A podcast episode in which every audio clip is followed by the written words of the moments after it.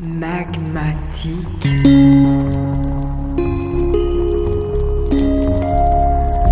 Magmatique.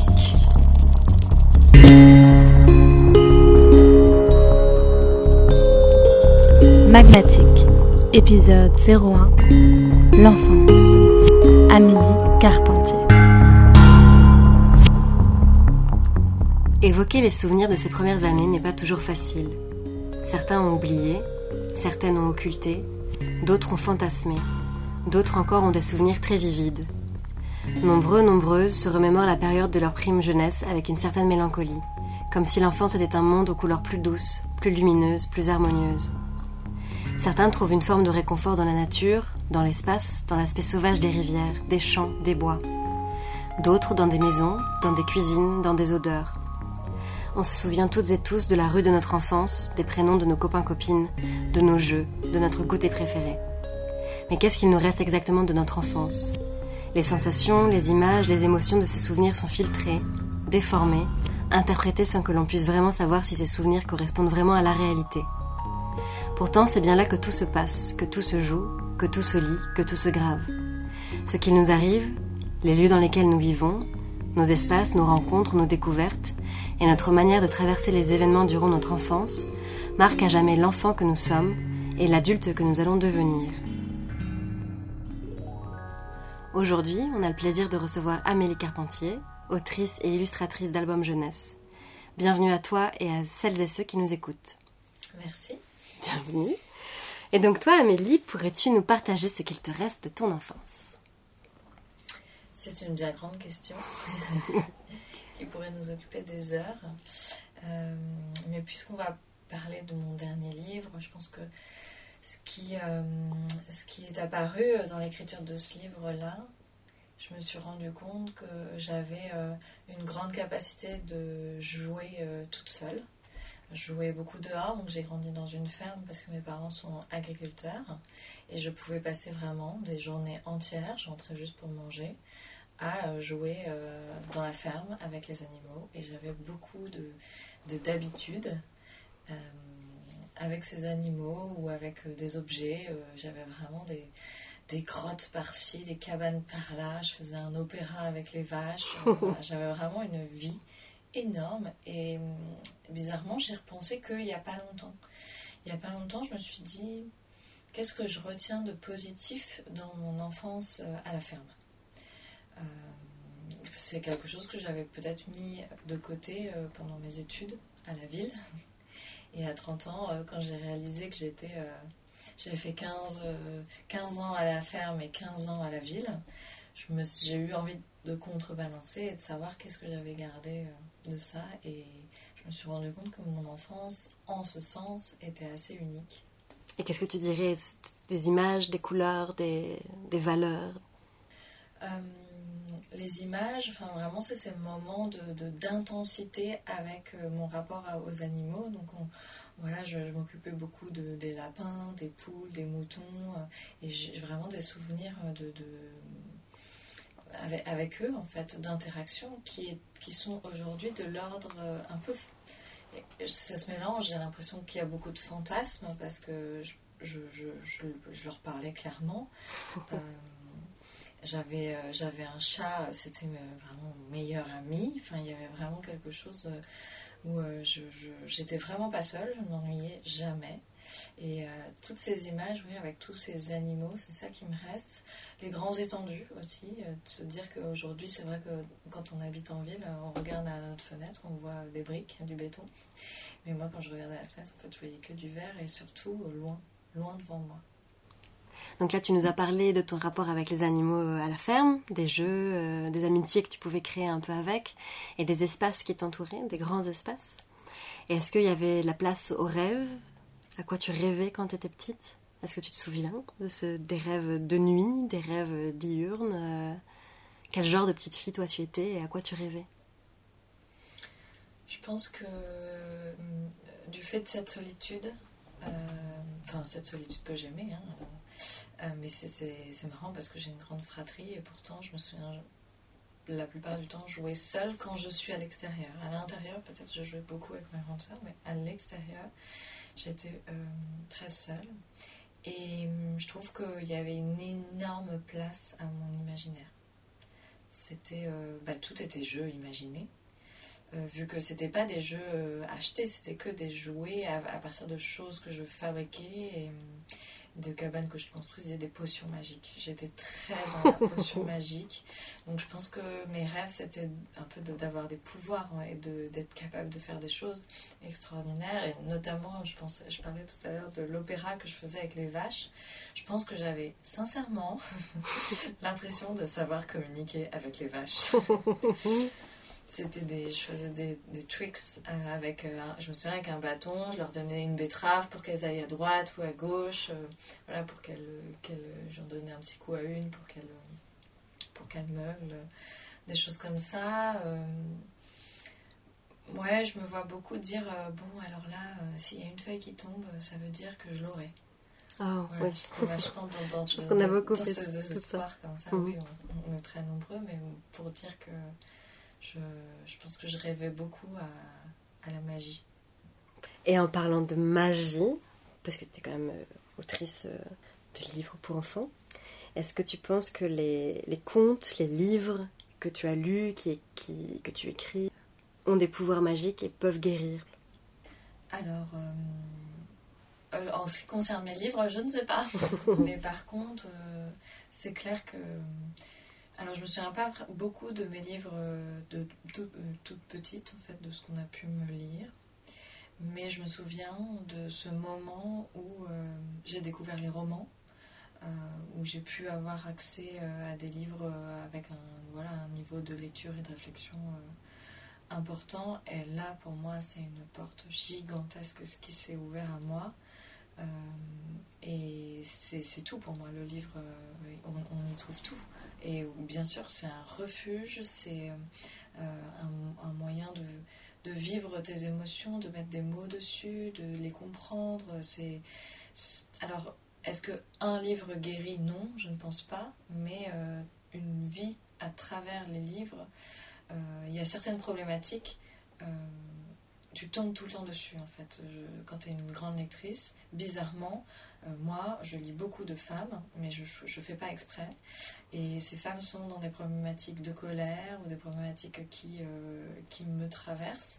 Et d'un livre à l'autre, c'est hyper bizarre, je retrouve ça. Par exemple, en ce moment, je ne sais pas pourquoi, c'est la femme qui, qui fuit sa famille. Euh, elle, euh, donc j'ai lu euh, trois livres coup sur coup où c'est l'histoire d'une femme qui a eu des enfants, qui a eu une vie de famille et qui la quitte. Donc voilà, et sans savoir, sans lire les résumés un peu avant ou quoi, c'est vraiment. C'était hasard. Adrien, ça le rend fou, mon compagnon. ça le rend fou parce qu'effectivement, quand je lui raconte, il me dit mais comment c'est possible que tu tombes toujours sur des livres sur ça? Donc c'est un parcours lire, être passionné de littérature, c'est vraiment avoir une autre dimension dans ta vie.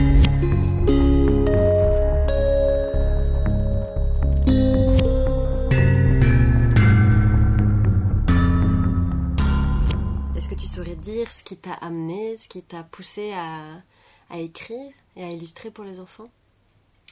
Euh, Je pense que j'ai eu euh, une pratique de dessin et d'écriture euh, en continu, sans qu'elle soit professionnelle. Quoi. Par contre, c'est venu assez tôt que je voulais aller en, dans l'école d'art. Euh, je, bricolais beaucoup.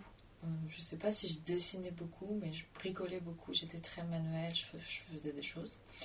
Et c'est ça qui m'a poussée vers l'art plastique. Quand j'ai eu l'art plastique au collège, j'ai, voilà, découvert qu'est-ce que c'était, qu'est-ce, qu'on pouvait faire. Ah, il y a des artistes. Ah, ouais, qu'est-ce que je pourrais faire pour devenir cet artiste? Donc euh, au début j'avais juste le parcours art plastique euh, et ensuite euh, c'est en, allant aux arts déco de Strasbourg, l'école des arts décoratifs, qu'il y avait la section illustration et c'était très net en fait dans mon esprit. Je pense que j'avais besoin de faire de l'art appliqué, ça me correspondait plus. Tu peux expliquer la différence Plutôt que de faire de l'art contemporain ou de un art qui où tu construis ton œuvre euh, à travers euh, un processus qui t'est propre.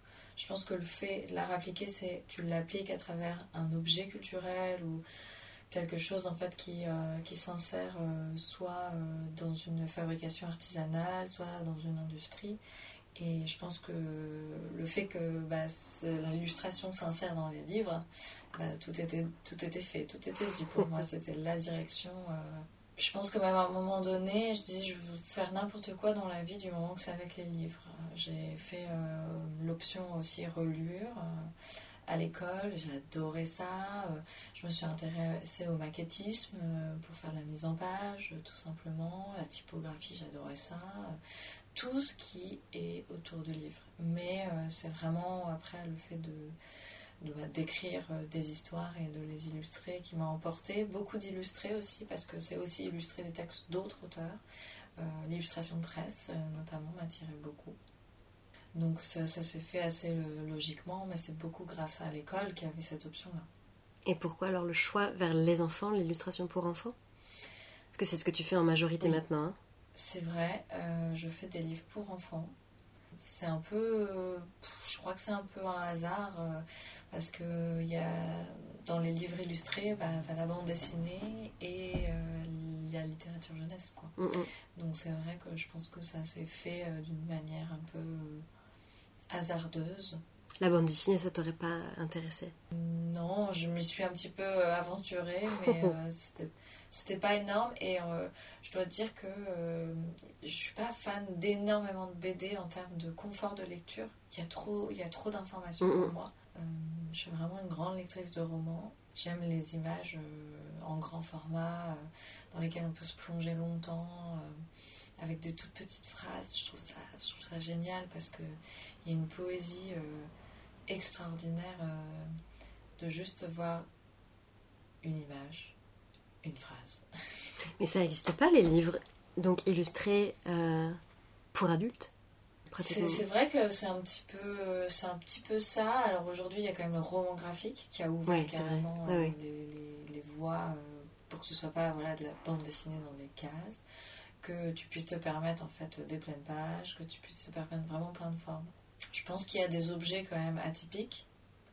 Mais euh, le plus courant, c'est vraiment euh, le coin jeunesse euh, qui est hyper illustré. les adultes lisent des, romans et les bandes dessinées. Mm, mm. Effectivement, il y a depuis quelques années un retour aux beaux livres, aux beaux écrins que font certaines maisons d'édition comme Monsieur Toussaint l'ouverture par exemple, qui vont vraiment tout donner sur le façonnage et aussi intégrer du coup des illustrations sur un roman, euh, soit en insérant euh, des images à l'intérieur, soit vraiment en mettant le paquet sur la, une couverture qui donne une teinte énorme à la lecture. Mais euh, c'est assez récent. Pourtant, dans l'histoire du livre, il y avait beaucoup de livres illustrés. Et dans les histoires des artistes aussi, il y avait, les artistes faisaient des livres. je veux dire, les artistes d'art contemporain, d'art moderne, ils avaient une pratique du livre qui est quand même encore un peu aujourd'hui. Mais bon, c'est des mondes différents. Moi, j'ai lu tes trois livres et euh, effectivement, ils sont euh, labellisés euh, roman jeunesse, littérature jeunesse, et pourtant, je trouve qu'ils sont aussi très accessibles et ils parlent beaucoup à des adultes. Dans la beauté des images, ou dans le, ou dans le texte écrit, ou dans les morales, ou dans la, façon, on peut le lire à tout âge en fait. J'ai l'impression que moi, j'en ai, offert à, des enfants autour de moi et je, les imagine très bien pouvoir les lire quand ils, auront, quand ils auront 10 ans, quand ils auront 15 ans, quand ils auront 30 ans. enfin... Mais c'est une question que je me pose beaucoup, surtout pour Pangou et les choses à se dire. Parce que c'est des retours euh, que j'ai eus qui euh, m'ont fait ressentir ça. Euh, notamment, par exemple, dans une librairie à Toulouse, la librairie Ombre Blanche, mon livre Pangou était rangé dans un tout petit casier, dans, quand même dans les albums jeunesse, mais c'était écrit de 0 à 99 ans. Et, et ça m'avait fait rire parce que j'avais trouvé ça. Enfin, c'est assez fort en fait de découvrir qu'une librairie à l'autre bout de la France euh, t'avait lu de cette manière-là.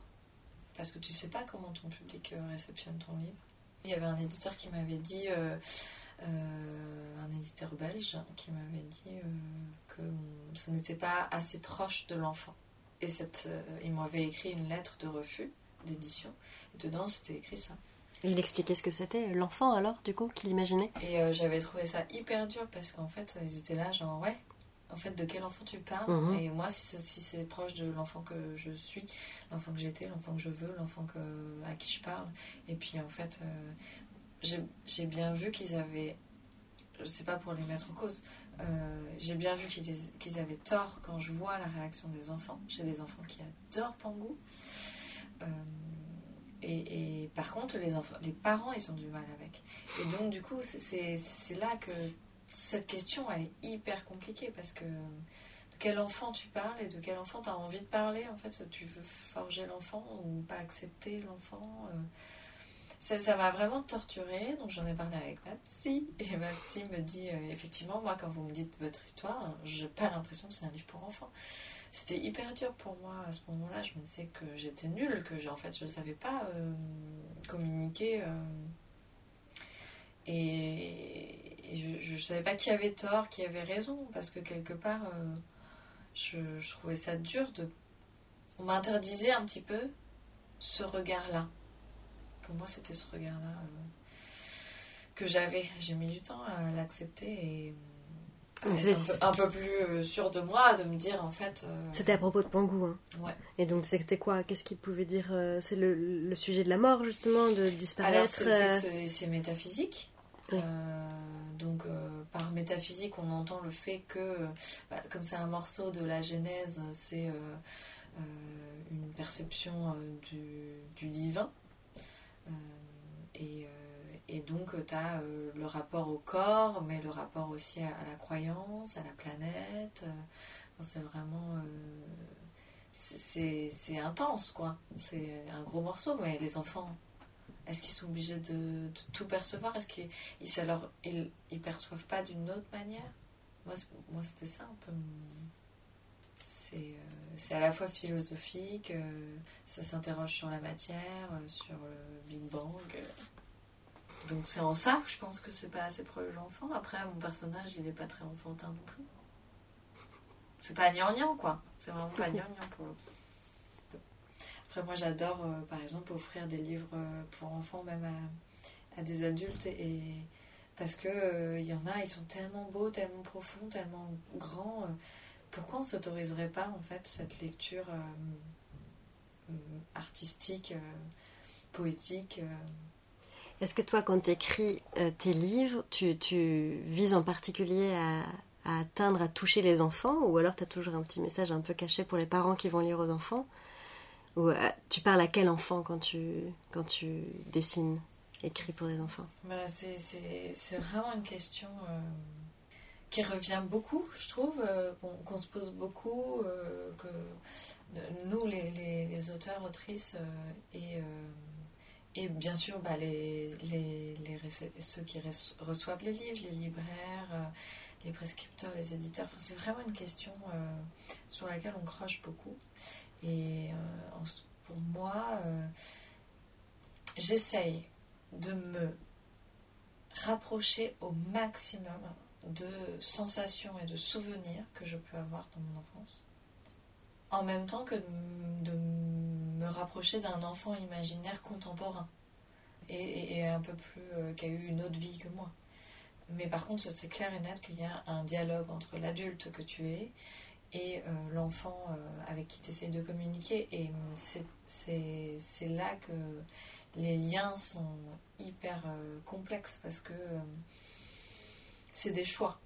Est-ce que tu pars complètement à te dire euh, je veux absolument euh, être au plus proche de l'enfant ou est-ce que tu veux garder ce lien? Moi, dans Pangou et les choses à se dire, ça me plaisait énormément que l'enfant et l'adulte euh, ne voient pas les mêmes choses, communiquent à travers un livre, à travers un même texte et des mêmes images, mais ils communiquent avec une conversation un peu éloignée parce que euh, il y en a un qui perçoit certaines choses et d'autres euh, pas et inversement hein, complètement hein. les enfants ils comprennent tellement de choses que nous on voit pas et, et on a peur on projette en fait euh, dans notre lecture on projette la lecture que l'enfant devrait pourrait avoir alors que c'est souvent euh, assez différent après ce que j'aime aussi euh, c'est que euh, du fait d'être euh, dans une euh, écriture ouverte comme ça, euh, sur différents niveaux de compréhension, bah forcément tu t'adaptes à plein d'âges différents. Donc Pango par exemple, on a travaillé avec une, une, association, on a été dans une école et on a travaillé de la maternelle à la sixième primaire, l'équivalent CM2 en France on a, euh, on a travaillé avec chaque classe, chaque niveau, euh, de, s'adapter en fait à Pango complètement. Et chaque enfant, euh, ça, il y avait une interaction super. Et j'ai trouvé ça génial en fait qu'un livre pour enfants s'adapte à vraiment 2 à 10 ans quoi. Et est-ce que tu écris les livres que toi tu aurais aimé lire petite? Est-ce que c'est une sorte de littérature ou d'illustration, d'image que tu aurais aimé voir? Je, je pense pas être capable de répondre à ça et je pense pas du. En fait, non, je, je pense pas. Je pense. Je peux pas imaginer ce que j'aurais voulu lire. Je, pense que j'ai un souvenir très net de euh, un professeur qui nous avait montré euh, des images de, de, gravures de Gustave Doré, donc qui a illustré les contes de Perrault. Et il nous montrait les petits, les, les petits poussés. Je me souviens, avec les poussettes, là, enfin, les, filles du géant euh, dans, dans, leur lit. Je me souviens très bien de C'est des, c'est des images qui sont un peu flippantes. Mais quand j'ai vu ces images-là et que c'était que je savais que c'était l'illustration de contes pour enfants, j'ai eu un soulagement immense de me dire, enfant, je n'étais pas folle. C'est-à-dire qu'en fait, quand moi, ma, ma, mère, elle nous sortait des livres, des espèces de compiles de 40 histoires, avec euh, des espèces d'aquarelles ultra nunuches. et enfin, vraiment, je trouvais ça gnangnan, euh, très ennuyeux. Et je pense qu'entre l'histoire qu'on me racontait et les images que je voyais, il y avait un décalage tellement énorme que je culpabilisais en tant qu'enfant de faire des, des, discrétions dans ma tête beaucoup plus euh, trash, violente, comme euh, nous expliquait l'histoire du petit poussé. Le petit poussé, c'est quand même intense. tous les contes euh, de Perrault sont hyper intenses. Et à côté, les petites, les petites images gnangnan, c'était vraiment en décalage avec ce qui se passait dans mon cerveau. Et j'avais j'avais un peu honte de ça quelque part, je savais pas si j'étais, si c'était normal de d'avoir des fantasmes aussi grand. Et quand j'ai découvert, donc euh, à 18 ans, euh, que ce, Gustave Doré, j'ai fait ah, je suis pas la seule. Quelque chose comme ça. Mais par contre, moi, mes livres aujourd'hui, ils sont hyper colorés, hyper joyeux, hyper euh, graphiques, quoi. Donc c'est pas, pas du tout les images que j'avais dans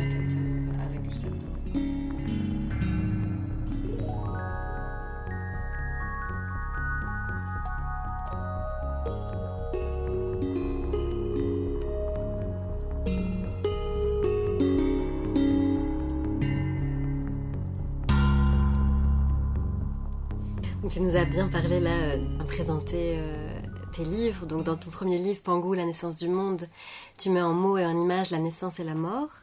Dans Les choses à se dire, ton deuxième livre, à, travers le texte de l'autrice Pei Chung-chi, j'ai pas envie de mal prononcer, tu questionnes le temps qui passe et la transmission. Et enfin, dans ton dernier ouvrage, Ça décoiffe, Petit colère, tu écris et illustres cette émotion si puissante et dévastatrice que peut être la colère. Es-tu, toi, familière avec la colère te sens-tu en colère? Qu'est-ce qui te met en colère? Je suis très très très familière avec la colère. je suis très en colère. C'est vraiment euh, quelque chose que... Que oui, oui, je, je suis très souvent en colère, mais je, je l'ai euh, beaucoup travaillé euh, bah, avec ce livre. Et en fait, j'ai complètement accepté ma colère et je l'ai j'ai envie qu'elle existe en fait. J'ai envie de la faire exister. J'ai pas du tout envie de qu'elle ne soit pas là. Donc euh, je l'affirme, il n'y a aucun problème euh, d'être en colère sur plein de sujets. Et qu'est-ce qui te met, qu'est-ce qui te met en colère? Bah, Principalement en tant qu'adulte, c'est euh, le rapport à, la femme, en règle générale dans la société. Le fait d'avoir de, eu une éducation dans ce monde misogyne. Ça, c'est quelque chose qui me met encore beaucoup en colère parce que euh, on n'a pas été élevé comme les garçons en fait. Et c'est hyper dur en fait de se dire qu'on ne peut pas revenir en arrière là-dessus et que c'est à nous de faire le job, de ne plus subir cette façon dont on nous perçoit et en ce moment, bah, voilà, on est dans une période où on évolue énormément dans notre rapport euh, homme-femme. Euh, c'est hyper euh, complexe pour des jeunes femmes de 30 ans d'être d'être là-dedans parce qu'on est dans une, période hyper transitoire, d'autant plus que voilà, j'ai quand même grandi dans un univers rural qui est encore plus éloigné de ces questions-là, enfin qu'à un petit degré de décalage quand même. Et qu'est-ce que tu as réussi à mettre en place à travers euh, toutes ces années? Donc tu parlais d'accepter la colère, euh, enfin il faut d'abord la reconnaître, j'ai l'impression, avant de l'accepter. Et qu'est-ce que tu mets maintenant en place comme outil euh, pour pas te laisser envahir ou pour justement te laisser envahir mais que ça te dévore pas parce que ce qui m'a vraiment aidé à nommer cette colère, à l'accepter, c'est vraiment les mouvements féministes, euh, les lectures féministes. Euh, c'est euh, revoir, revoir cette éducation et voir comment on peut la, réparer un petit peu. Alors, les outils que je mets en place, ça dépend de quel type de colère qu'on va en fait. Mais c'est quand même beaucoup l'échange, c'est quand même beaucoup assumer cette colère. Euh, l'accepter, en discuter avec ton entourage proche, euh, euh, faire des actions dans un sens. bon, après, c'est très très personnel, hein, c'est un parcours psychologique énorme. je le partage beaucoup avec mes sœurs qui ont la même colère que moi. Mes sœurs, mes amis, on a beaucoup ça, beaucoup avec mon conjoint aussi, forcément. Il est très très au courant de mes colères.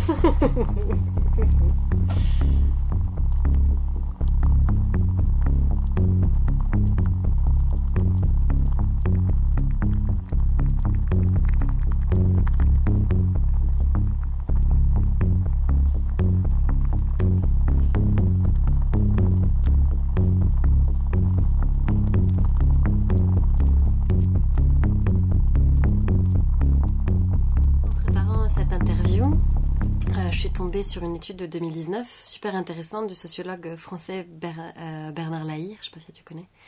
Euh, et cette enquête, qui s'intitule Enfance de classe, retrace l'enfance des inégalités.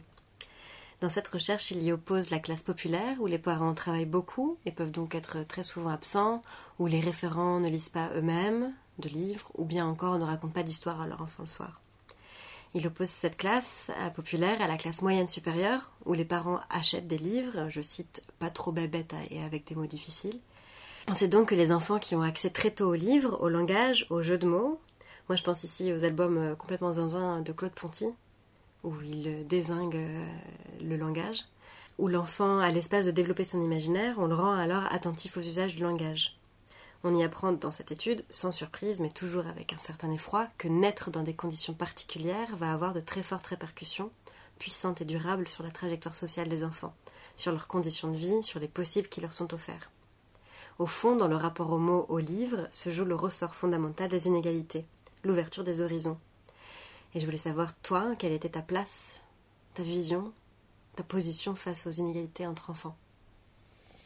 Ah bah alors moi je la vois euh, d'une manière très euh, concrète euh, parce que j'en ai moi-même, je, suis moi-même une, transfuge de clash on peut dire.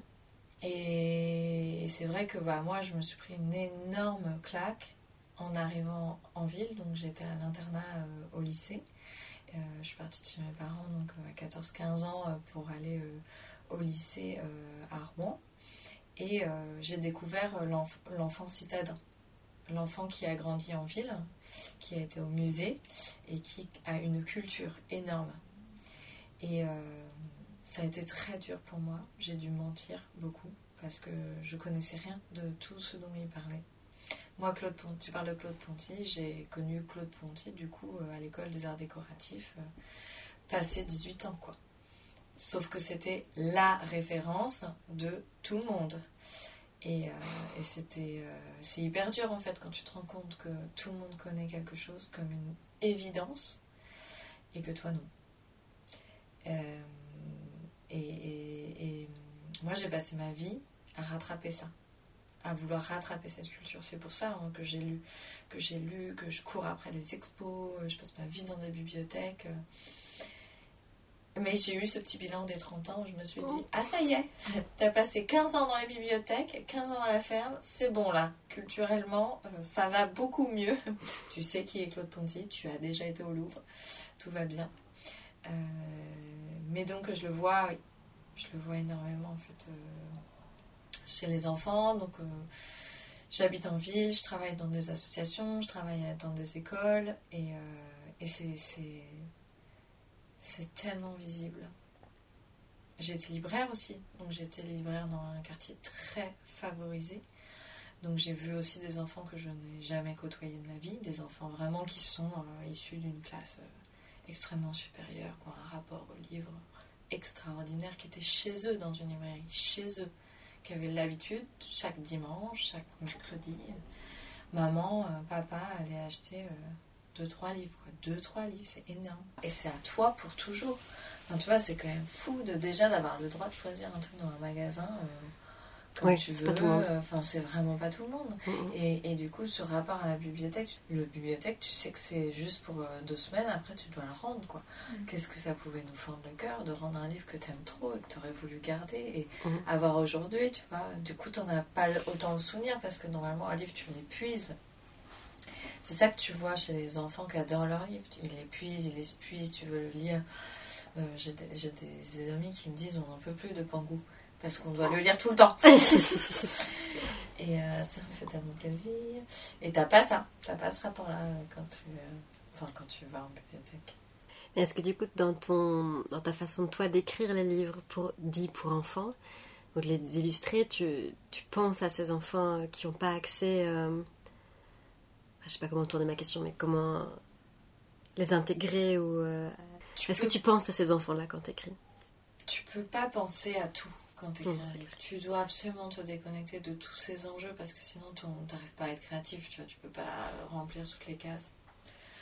Euh, et puis, euh, qui je suis pour dire que mon livre serait forcément plus émancipateur qu'un autre? Non, c'est pas du tout euh, un chemin de réflexion que j'ai. C'est les livres en règle générale t'ouvrent des portes.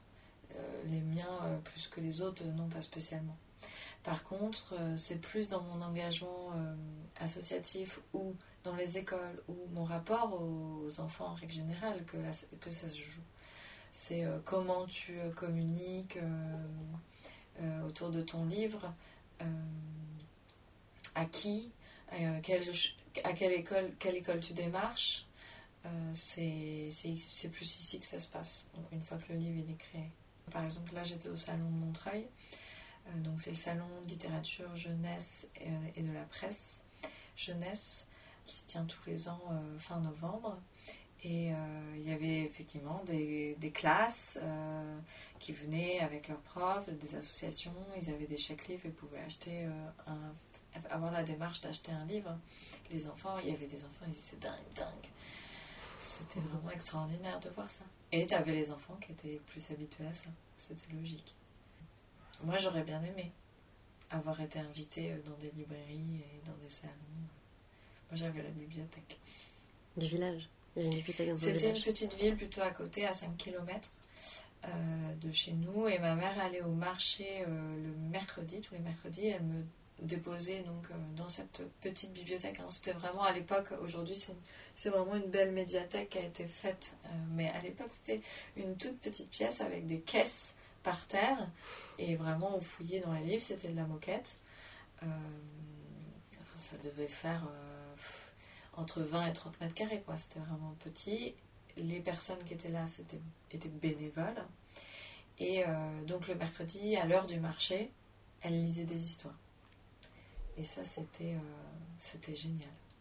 Que, qu'un adulte te lise des livres, ça, c'est, pas, voilà, quand tu ne sais pas encore lire, ou que tu n'as pas encore le courage de lire, ou que tu n'as pas les livres, et que tu n'as pas les intona- intonations aussi, euh, cette passion de vivre avec les personnages. Je me souviens très très bien de cette dame, de son fils, de sa sœur. ça a vraiment marqué mon enfance. On arrive à la fin de cet entretien. Et j'ai une dernière question pour toi. Est-ce que tu sais, toi, quand l'enfance est terminée? Jamais Jamais. Enfin, en tout cas, euh, c'est un choix qu'on fait de se dire euh, quand l'enfance est terminée. Non, je, suis un peu menteuse en disant ça. C'est juste que c'est heureux d'arriver à en garder quand même des morceaux à l'intérieur de toi. Parce que, parce que sinon, euh, la vie, elle est un peu dure. Et, et je pense que le fait de faire des enfants, que c'est une, logique euh, assez commune, que beaucoup de personnes prennent comme, euh, comme choix, de faire des enfants, c'est aussi parce qu'on en a besoin. On a besoin de l'enfance, on a besoin en fait à un moment donné de, euh, de retourner en enfant, d'être proche de l'enfant. C'est vraiment une réflexion que je me suis fait. je ne sais pas s'il nous reste un peu de temps pour en discuter, mais c'est vraiment ça fait partie des réflexions que je me suis fait avant de vouloir euh, faire moi-même un enfant, c'était de me dire, mais en fait, si je ne fais pas d'enfant, je vais continuer comme ça, toujours dans ma tête, à devenir de plus en plus euh, adulte. Euh, et se, être le plus adulte, pour moi, c'est un peu intellectualiser, surintellectualiser, réfléchir, remettre en question, reconstruire, déconstruire. Enfin, c'est vraiment voilà, une démarche intellectuelle qui prend beaucoup de place dans ma vie. Et euh, le monde de l'enfance, c'est euh, ici et maintenant. C'est vraiment euh, être dans l'instant présent. C'est s'accrocher à des choses essentielles. bien sûr, tu as le manger, le manger, le dormir, mais tu as aussi le rire, le rêver. justement, toutes ces choses, en fait, qui sont les bases de la vie. Et je pense, à un moment donné, je me suis dit, que les adultes, je dis pas tous les adultes, hein, mais que je pense à un moment donné, les adultes, ils ont besoin de ce retour à l'enfance à travers leur propre enfant.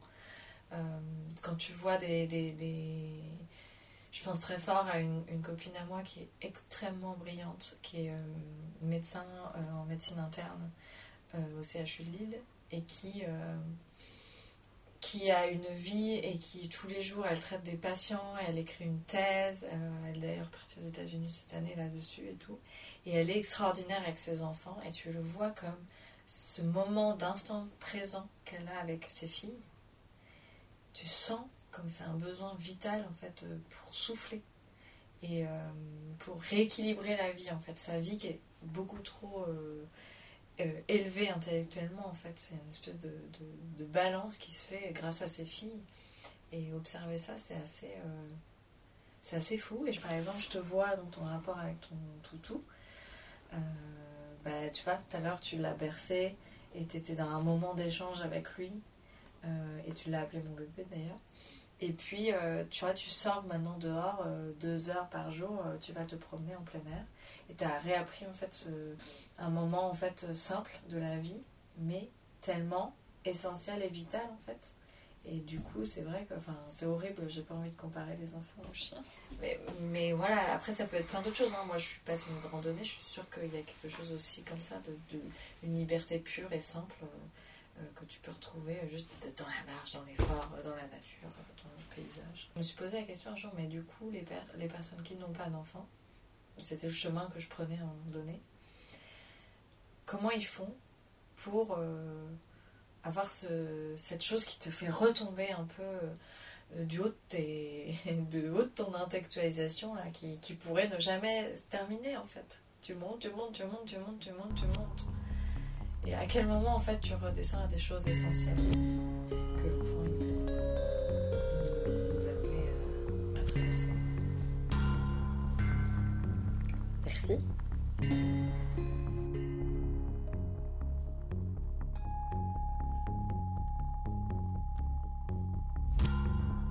Retrouvez-nous tous les 22 du mois avec une nouvelle invitée.